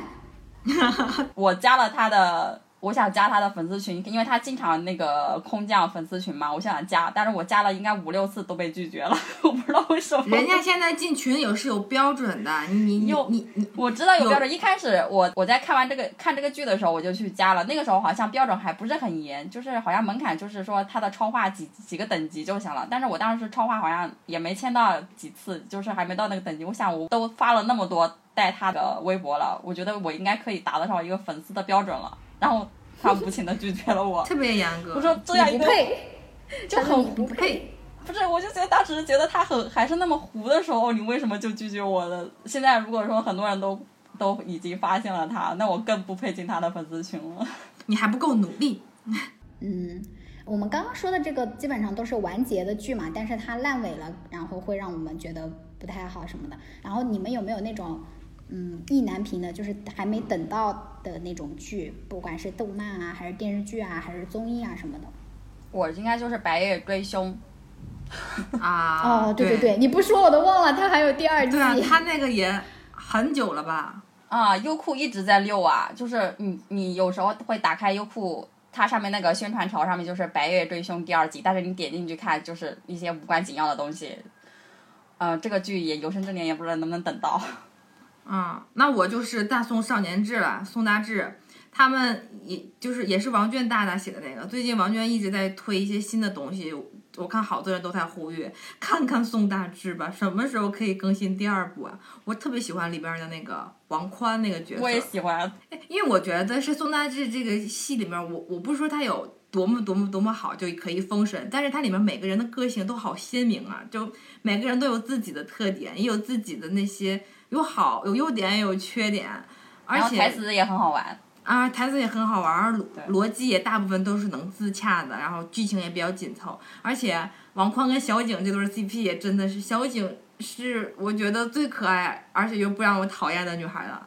嗯，有些女孩的可爱是让我觉得有点腻，他就是不腻，感觉是那种单纯，特别好。而且王宽太君子了，觉得就是一个君子的样子，所以我一直想要等他的第二季。哎，说到这里，我突然想到，就是我们一直呼喊的，想要让毕兴业还是毕业星啊？毕导，毕兴业还是毕业星？我也不知道是谁，你就说毕导吧。行，就是我们不是一直呼唤，就是白玫瑰跟甄嬛，还有包括老袁吧，他们就是非常非常强烈的希望毕导来上我们节目。毕导的那个一起同过窗的下一季，也是我们厅内的意难平吧，就是一直等到现在也没有等到新出的下一部。对，我我还有一个那个等一个后续的是八月长安的一个小说，叫《这么多年》，啊，这个就是这么多年了，他还没写 写完。是吗？写了多久了？嗯，我都忘记了，我估计我不知道啊，这里我瞎说的。如果有知道的听友，你们你们说的都对，我瞎说的，我感觉至少有四五年了吧。哎，那不就是很久啊啊！你看看柯南，我我从我跟柯南一边儿大看到了我跟新一一边儿大，我现在又跟我从新一一边儿大看到了，我都快跟新一的妈妈一边儿大了，他们还没有结束呢。我真的有生之年，我能看到小兰跟个新新一最后在一起吗，那我。是我是柯哀党哎，我是喜欢柯南跟小哀在一起。那我觉得小兰也太惨了吧，这么多年了，就等这一个人，等到现在他也不给他一个交代吗？所以我好喜欢，好希望最后就割裂呀、就新一是新一，柯南是柯南好了。柯南跟小兰之间也差了太大辈分了吧？就是柯南柯南跟那个小哀哀讲在一起，然后你新一去跟小新一兰在一起小，来在一起，嗯，哦哦但是新一我是弄混了基德的呀。那那那个谁，服部呢？服部是谁的呢？我，你看新一跟服部平次也很好，哎，好难啊！好难啊新一再来个分对，那干脆那个谁。呃，基德跟服部在一起好了，他跟新那也一反正长得也好像，也不是不行。我们在这里给人家安排的明明白白的还挺妥帖。啊！我刚刚不是有提到八月长安嘛，然后我就想到了之前呃我看过的那个振华三部曲，就是《你好旧时光》，还有《最好的我们》。其实振华三部曲里面还有一部叫《暗恋橘生淮南》这个拍完了吧我当时。嗯，我当时很喜欢，但是这里我就就说到另外一个，就是说有一些是它虽然拍了，或者说说它已经有大结局什么，但是它就是它是书嘛，但影视化之后让你觉得特别的意难平。我的就是这个《橘生淮南》，这个《橘生淮南》已经拍过八百个版本了，有那个呃八月长安自己导的那个网剧版，然后还有已经拍完了的胡一天跟胡冰卿的电视剧版。我前几天看到好像说还要拍电影版，但是那个网剧版因为是已经拍完播完的嘛，就真的拍的特别的差，不管是那个演员的选角，还是他们的演技，还是整个剧情的。虽然我只看了一集啊，就整个的节奏跟我当年看书的那个感觉完全不一样。我看了一集就气了，然后我就觉得特别的意难平，就是因为当时这三部。小说就是在我心，尤其是这一部，因为它讲的是暗恋的故事嘛，刚好跟我青春期的一些那个少女心事就是是重合的，我就很喜欢这这一本，而且我觉得八月长安描写的也特别的细腻，我就很意难平，它影视化之后就破坏了我心目当中的那个形象。你们有那种影视化之后反而意难平的那种。那就得说，就是《杀破狼》嘛，是是那个 Priest 写的一个小说叫《杀破狼》，我觉得这部小说真的写的超级好，然后里边对真的的主角叫顾云和长庚，他的世界观也很好，里面还涉及到了一些蒸汽机甲，就是会飞的鹰啊，会飞的鹰，就是呃古代的飞机吧哪，个音不会啊飞？就是古代的飞机，还有古代的飞船啊，反正就是这种东西。车，还有火啊车，对最后，嗯，对，就是就是一些机甲、机括类的东西，然后就是穿插在里边儿。然后两个人之间的性格其实也特别好，就顾云就是一个将军吧，然后那个长庚就是一个小王子，呃呃呃皇子，但是他又是一个少年老成的皇子，两个人之间的感情也是特别的细腻啊，就是。没有什，好像就没有一些特别颗粒多的糖点，但是就把这些细节都糅合在这部剧之中，你就觉得特别的丰满这个人。但是他影视化以后，我看顾云是谭健 他还没播，你怎么就？他不是你不是说刚杀青吗？他宣布了官宣了那个演员，就是我当时选杰就不满意了。对对，我我想到当时那个《庆余年》官宣张若昀是主演的时候，我男朋友就说我不行，因为他好像看过那个他看过那个书嘛，他就觉得张若昀的形象跟书里面那个描写的形象非常差。然后我前几天跟他说，那个《赘婿》里面啊，对对对，郭麒麟麒郭郭麒麟演那个主角之后，他他说又插了我一刀，他说我不行。这其实我我这个杀破狼也是因为看了书以后，然后打从选角，他选角也溜过好多人，然后到最后定了定了，一看是顾谭健次演顾云。谭健次，我那阵儿刚看完他在《鬓边不是海棠红》里面演一个唱戏的，你让我又把他跳到顾云的身上，我真的是也跳不到。后来是说长庚是陈哲远演，后来是努力说服了一下自己，觉得陈哲远也 OK 也 OK，但是谭健次不太行。然后又看那几个路透更不行。前两天放了剧照出来，哇，我死了，就这种。而且我觉得他也很难还原书里面写的那个机甲世界，我觉得他最后拍出来的效果肯定非常非常的差强人意。对，因为那个机甲世界特别的啊脑，我反正我自己脑补的是一个特别恢宏，感觉都需要对是上好莱坞的那种场景了。哎，那那你们俩会看吗？就是之后他播的时候，应该会看吧，会看一点，但是估计也不会真香。对对对，估计也不会真香。然后再就是那我我还我我本来还想说，万一你们看了真香怎应该么办？不会。应该不太会。就同理，就相当于前一阵儿，就是天官天官赐福，不是之前开始出的漫画，漫画我看了，觉得还挺满意的。然后又出了动漫，动漫我也挺满意。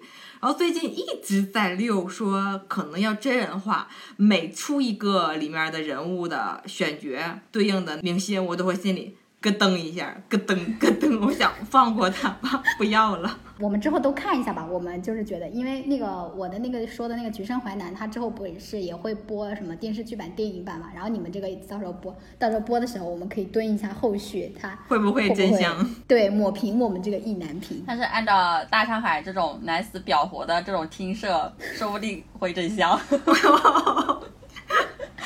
是的，啊我觉得胡一天形象还挺好的，就是蛮高、蛮那个的嘛，蛮周正的。但胡冰卿我不了解，到时候看一下吧。我们现在说的是那个影视化之后的意难平，然后我们要聊到这个大题下的最后一趴，就是不管是选秀选手呀，或者还是什么一些歌手啊、演员啊，就是这种娱乐圈里面的职职员，有没有让我们觉得意难平的？我们之前不是有聊，也是我跟绿豹子还有甄嬛聊过那个《明日之子》那个综艺嘛？对，我觉得这个就是本年度最大的意难平，就是最后就也都不是都不是意难平了，都是就是感觉我为我就是无数次地问自己，我为什么要搞这个综艺？因为我们特地就是在这个节目开播到第四期的时候吧，啊，我们就是特地开了一个专题聊了它，就是我们花费了很多精力去追这个选秀，呃，我也不知道是被我们奶死了还是怎么着，因为在后面抓马抓的，我觉得龙丹妮自己可能她都意想不到会是这样的结局，就对，到最后没有办法收场了。最后选出来的七月联盟，每每表演总会上南厅广场，也是尴尬。而且这是真的是我今年看的唯一一个选秀，然后竟然给我这样的结果，我真的觉得我再也不要看选秀了，真是浪费我的感情。花彩少年一起看吗？可以看一下。我对《明日之子》意难平，主要是因为我那段时间真的，我觉得我为他们都秃头了。就是他们节目播出的时候我会看，他们所有的衍生节目我都追了，直播我也追了，然后他们的那个豆瓣小组，我每天晚上几乎都刷到很晚很晚，刷到凌晨几点几点。就是我觉得我我那段时间我整个人都疯魔了，就没想到最后是那样的走向，就是是真的很意难平。就是真心终究还是错付了。对，选秀来说，我作为全网三千秀粉中的一员，真是年年搞，年年突，也有年年真情实感，然后再搞。前两天不是那个安俊英在韩国的那个 Produce 系列公布了一些受害者的名单嘛？其实这个就是嗯去年嘛，应该主要是一九年的时候，一九年当年的那个 Produce X 一零一。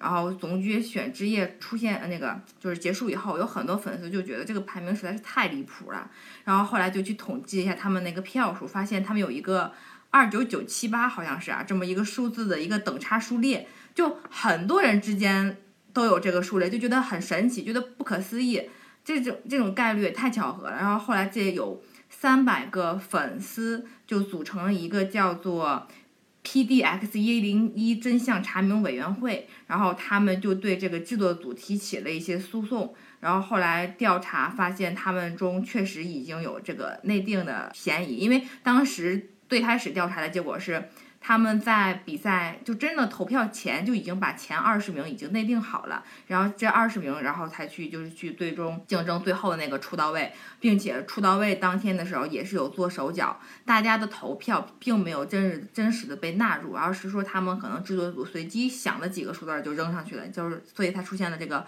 等差数列二九九七八的这个现象，今年好像安俊英被判刑了，判了几年。就是那个 P D 系列的那个导演，他也承认自己跟公司联手造假。但是我觉得这个事事件虽然至此落幕了，但是对于那些选手来说，其实还是蛮不公平的。他们这就相当于说是被替换的人生吧。公布了一些那些本来可以在出道位，但是后来被因为外界的原因，然后被自己拿出去出到位，然后导致了现在可能过着是不一样的人生。因为之前我追三零三，就是那一届的时候，有一个女孩叫李佳恩，她当时已经是高龄选手了。那个时候好像她是九四年的，三零三好像是一八年高龄啊，对，然后。是日本跟韩国一块儿办的，日本这边是出了四八系，他们有很多人，然后再一个韩国这边就是一些经纪公司的练习生，然后他们选出来一个日韩组合，然后一块儿出道。当时嘉恩的人气特别高，然后人那个实力也特别好，而且还拿过排名的第一。可是他在最后的时候连出道位都没有进，我当时觉得哇，怎么能这样？但是当时也没有。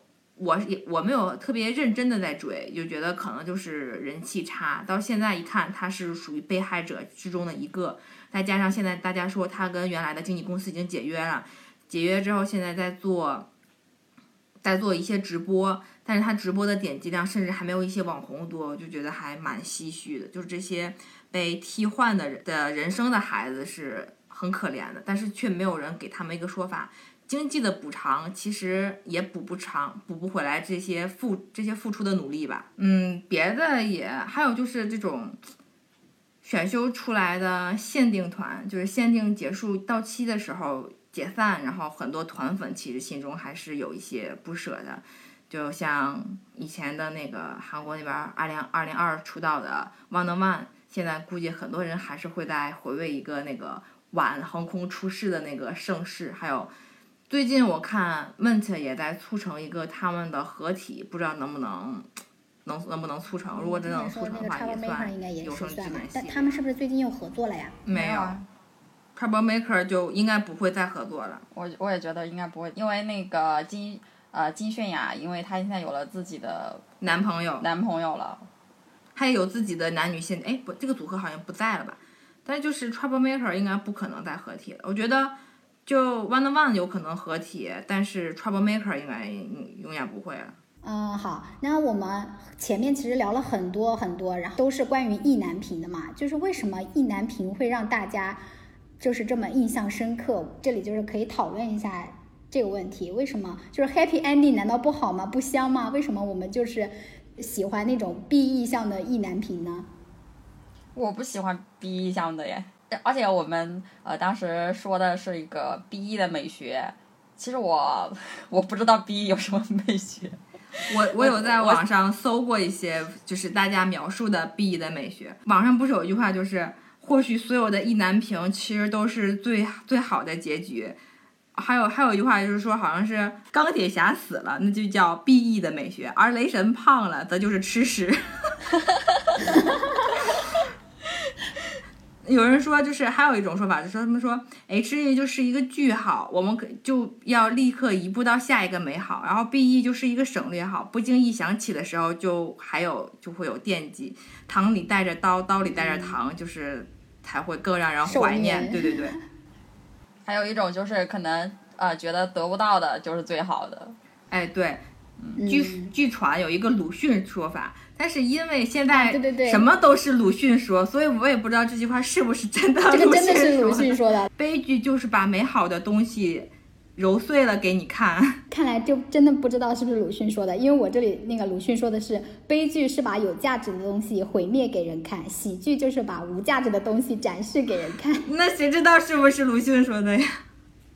鲁迅，鲁迅 OS，我不是，我没有，别瞎说。我想到那个李诞在《奇葩说》里面有一，就是那一期是就是艺术馆里面一幅画着火了，还有一只猫，你选择救谁？李诞当时就说了一句：“艺术不就是用来破坏的吗？破坏的才是艺术。啊，对对对，”对，对，我当我我当时还有就也应该是那个期间，他们就提出来说是为人为什么要看悲剧吧？那个薛兆丰他就说他从来都不看悲剧，因为你明明就知道，就是从薛兆丰的角度，他不看悲剧是一个理性的选择嘛，因为他知道你看了那个悲剧，你必然就是情绪或者你就是受到伤害，就是受虐受虐嘛，但那他就不去看悲剧。但是或者说我们吧，这种意难平向，我们就是明知道但还要去，我们就跟薛兆丰这种非常理性的生意人不一样，我们还是从情感的角度出发的。我这里其实我说到那个 B E 的美学，我我当时提到这个的时候，我就想到我大学的时候学那个英美文学，里面不是我们经常就是会学习一些国外的一些名著嘛，就 B E 就是悲剧嘛，然后我们那时候就是学最著名的就是莎士比亚的四大悲剧啊什么的。其实你盘算盘一下的话，就会发现从古到今流传下来的基本上都是以悲剧为主的文学作品会流传的更久，或者是说被人讨论的更久。不管是国外的什么呃四大悲剧，还是说像呃我们国家的什么《红楼梦》啊这些，它其实都是悲剧的文学。我们说那个 B E 美学嘛，其实呃换一下，在在文学里面就叫悲剧美学。这就还真的有悲剧美学这样一本书，它就是悲剧美学的一个开开创者吧，应该是。这我也不知道，我不负责任的说啊，是一个古希腊的文学文学家写的，他有本书就叫《悲剧美学》。就感觉从古到今，还是悲剧的故事更能打动人，也更能让人记住。，对，就可能就是因为你真的跟着他哭过、伤心过，所以你才会就是一直记得他。对，尤其是一些带有悲剧色彩的爱情，就是更能够引起心理上的一个一个情感吧，不管是惋惜啊，是共情啊，还是同情啊，都会让人就是他这个情绪会慢慢的把你这个人带入进去，是一种心理上的。包括我有的时候，你们会有那种时候吗？就是我有的时候就是会特别想看，就是那种让人哭的电影，然后有的时候又特别想看那种。呃，甜甜的不用过脑子的电影，就是看悲剧或者看喜剧，就是它是能够宣泄你心中压力的一个途径，能够让你发泄。尤其是看悲剧的时候，你就会，你平时你可能没什么事，你不会大哭啊，或者是怎么样，但你看到那种很悲伤的那种。就像我刚刚说，就前面我前几年看《步步惊心》的时候，我每次看到那个若曦死的时候，我就我就啪啪掉泪。然后，但是哭过之后，你会觉得，嗯，得到了那个疏解，我没有，我也没有。真的吗？你们你们没有那种就是某一段时间就很想看那种可以让你哭下哭的那种电影没有呃，我就是一个没有吗？没有，我就是一个超级超级典型的 H E 党。我看剧之前都要问的，我如果别人给我推荐电视剧，我都要问，我说结局是，我说这是悲剧还是喜剧？悲剧我就不看了，小说也是。有的时候要是我自己发现的剧，我如果不确定，我就自己去网上去搜结局。我搜一下这个结局到底是好的是坏的，一看结局是好的，那我就去看；如果结局是不好的，我就不开始。啊，你们俩都是 H E 对，我突然想到，我看东宫是为什么？我看东宫是就是因为不知道是谁给我安利说这是个绝世甜剧，我就去看了。最后完全，让我们把让我们把绝世甜剧这句话打在公屏上。我当时真的不知道这个绝世甜剧是一句讽刺，我就真的是去反看了话。怎么回事？我们刚刚明明说从流传下来的一些经典的著作都是悲剧的悲剧美学，然后现在是因为我们这一代人不一样了吗？我们这一代人太苦了，我们现在不想要悲剧美学，我们就想要 happy ending 啊。那我们关于意难平这一块儿，我们今天就聊到这里吧。我们接下来就是说一下我们的我们想要聊的有生之年这一块儿，你们可以先各自说一下你们自己已经等到了的有生之年。我先说我等到的，也不能叫等到吧，就是当年 Super Junior 韩庚解约回国以后，我就一度以为他们也应该就是再也就是老死不相往来吧，也就是那么一个状态。但是没有想到韩庚和希澈在一四年的时候，一四年的七夕节一块儿约了个饭，还发了张合影。一五年的七夕节又发了一张合影。然后后来一九年，也就是去年有一个时尚典礼，那年把希澈邀请来了，两个人还在就是后台有一个世纪的拥抱，我就觉得，嗯，也算是一个青春，给了青春一个结局吧。我前几年的时候就比较小，还有在奢望说，哎呀，我想看一次 SJ 十三个人合体，想看一次东神五个人合体，然后再想看红蓝十八支一起再唱一首那个 Show Me Your Love。后来现在觉得，哎呀，算了吧，还是各自安好就最好了。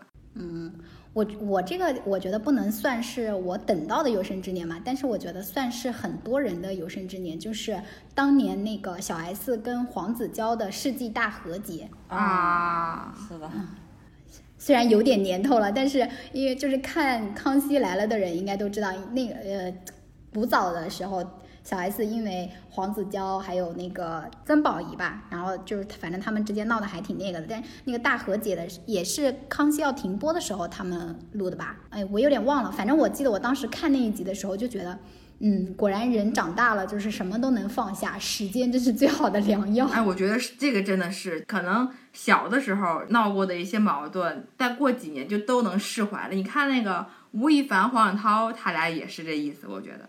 啊，对对对，嗯，哎，那你们有没有就是期待，就是你们有生之年能够看到的，不管是情侣复合啊，还是呃之前闹矛盾的同框啊，还是合作啊什么的，有吗？我就想说，如果有可能，想看 Trouble Maker 再合作一次，但是我觉得也不太可能了。然后还有一个不太可能了。对，就是我还特别想看一次，我有一个特别喜欢的合作舞台，就是在二零一二年有一个叫有韩国的那个歌谣大战 S.M，他们有一个家族的合作舞台，就是像你像亨瑞啊，去那儿拉小提琴，还有弹钢琴的，有弹电子琴的，有唱歌的，有跳舞的，就是一个家族的那种舞台。我想如果有机会的话，还想就再看一次这种这种类型的合作。嗯，其实我没有什么等等得到有生之年没什那个什么的，我觉得只要我们活得足够久，什么都能等得到。那也未必。因为我有一段时间是沉迷看那个尾鱼的小说，还有一个我非常喜欢他的一部小说叫《七根兄姐》，这里面的男主我全程带入的都是李现，然后女主就是陈瑶，因为他这里面男主他的身份以前是一个佣兵，然后我当时是之前看过李现有一张举枪狙击的一个剧照，我不知道是这是哪个哪部剧里面的。就是这完全就是我心目中那个男主的样子。然后陈瑶在那个《无心法师》里面那个岳绮罗，我不知道你们有没有看过这个剧。没有。他那个造型就是一个齐刘海，然后黑长直，就是看起来非常的可爱娇小，但是实际上是个武力超强的一个反派人物。他也是非常符合我心目中那个女七根胸姐那个女主的形象。我不太希望这个 IP 能影视化，但是如果将来她要影视化的话，我希望能是李现和陈瑶来演我心目中男女主。如果是官宣了别人的话，我可能就会很他就他就成了你的意难平。也不一定，也许有更合适的演员来演吧。还有一个就是，我希望能等到杨幂和魏大勋公开恋情。虽然我对这两个人都没有什么好感啊，但是他们俩这个 CP 寻觅 CP 我可以。我觉得你可能没有等到他们俩就分手了。有可能。我觉得这个可能比公开的可能性还大。那我那我我最后想问你们一下，就是有生之年你们最想解开娱乐圈哪个哪个谜底？只能选一个，只能选一个呀。你就先说一个嘛，就是最想，我想知道你们最想解开的。就是王力宏和李云迪当年到底是怎么回事儿？那我我是那个陈坤的孩子的妈妈，到底是谁？陈坤真的是贯穿了我们本期的始终。那我们今天是不是全部都讨论？我们就差一个主播安利环节了。嗯，好的，那我们现在就挨个来安利一下我们想要跟听友们分享的东西吧。我要，我想安利一个购物平台，就是那个一六八八，应该很多人都知道了。很多在你在淘宝上面能能买的东西，都能在那个一六八八搜到同款，而且质量相对来说也还不错，但是价格只需要淘宝的一倍啊，一半，一倍，一倍。我今天我今天身上穿的这个毛衣就是我在一六八八买的，我在就是我搜到了同款的网红店，真的是卖比它贵一倍还多啊。然后而且现在很多店铺都支持一件代发，就你不需要批发很多件，就还挺方便的。然后我我想给大家就是提供几个可以参考的，就是。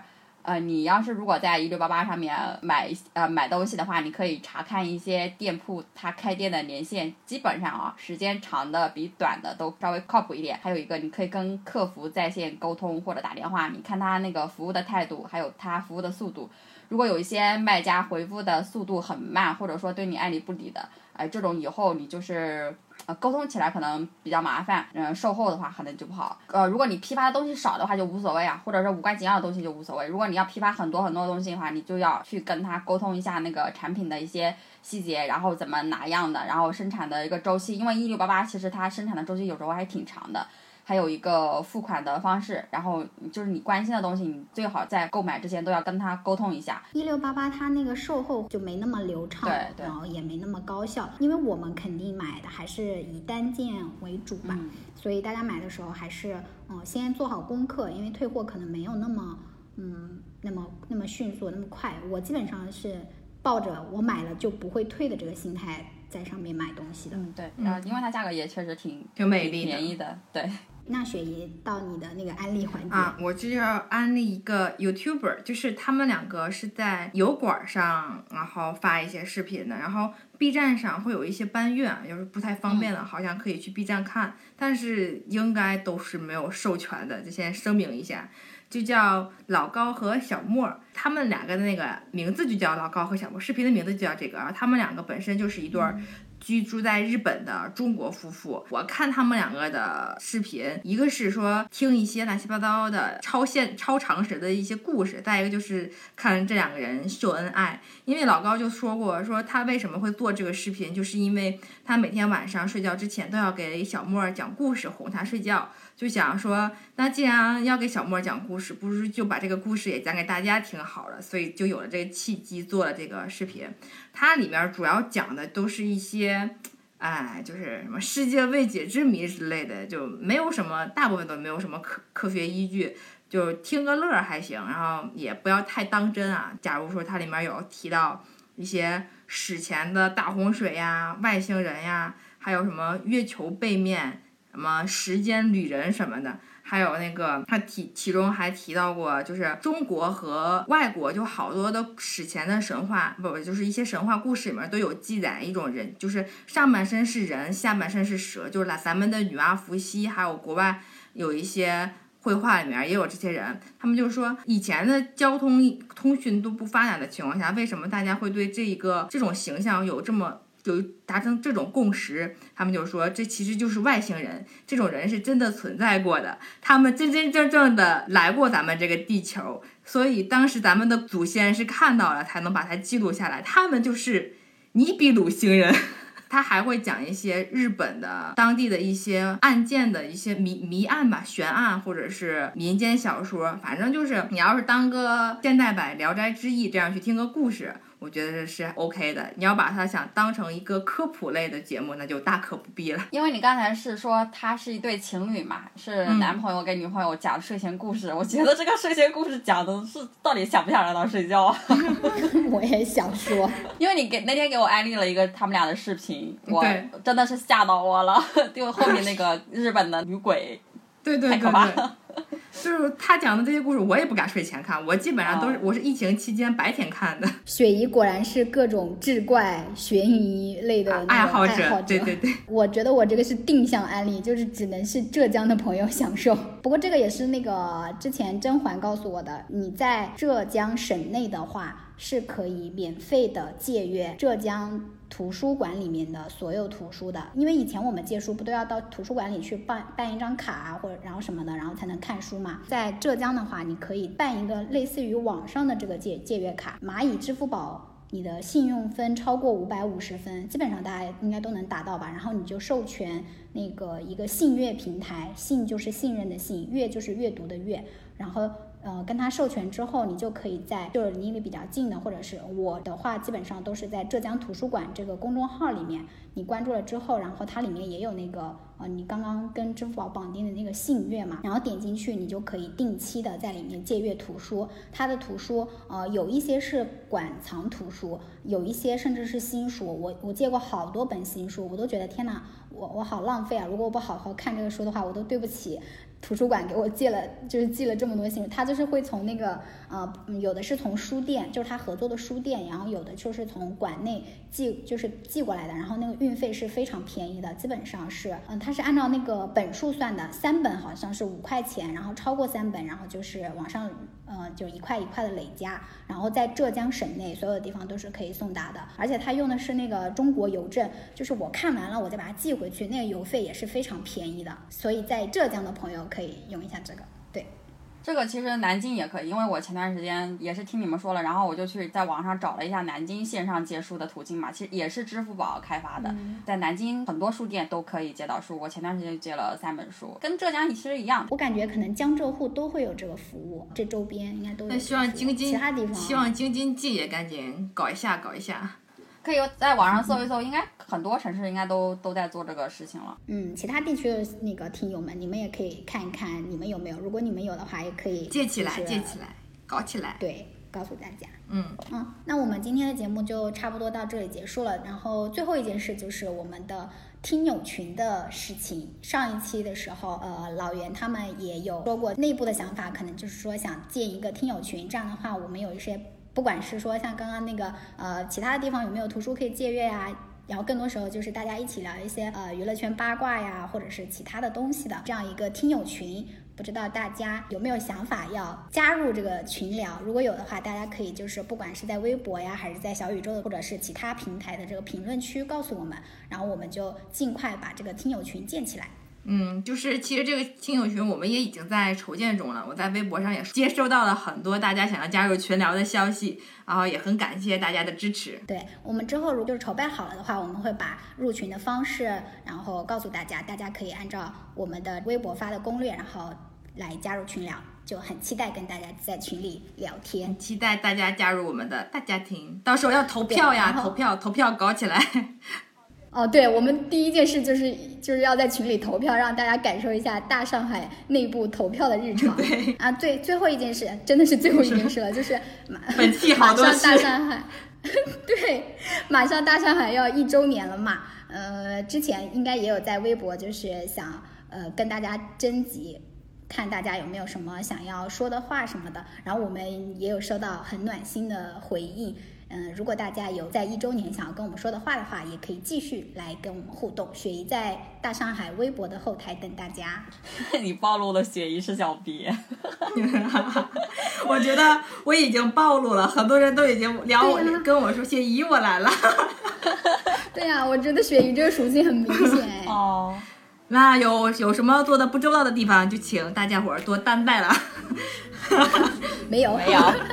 然后那 我那我们就下期再见吧。好拜拜。拜拜，拜拜大家冬天多穿点衣服，再见了吧。掌声雷动，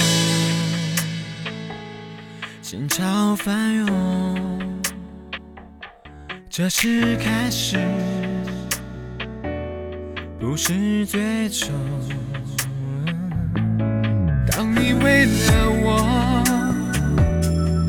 把手掌拍痛，我该拿什么回报你情有独钟？感谢你给我的光荣，我要对你深深的鞠躬，因为付出的努力有人能懂。感谢你给，这个少年曾经的普通，是你让我把梦做到最巅峰。那一分钟，在我心中，在我心中，太多感受，难以形容。未来多曲折，绝对不放松。证明你选择是